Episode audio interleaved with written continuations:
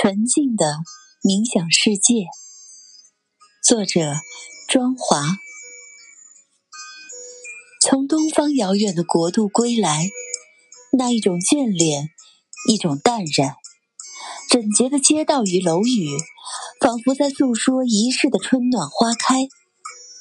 我们来时已然秋末，但你的妆容依旧精致如小女人。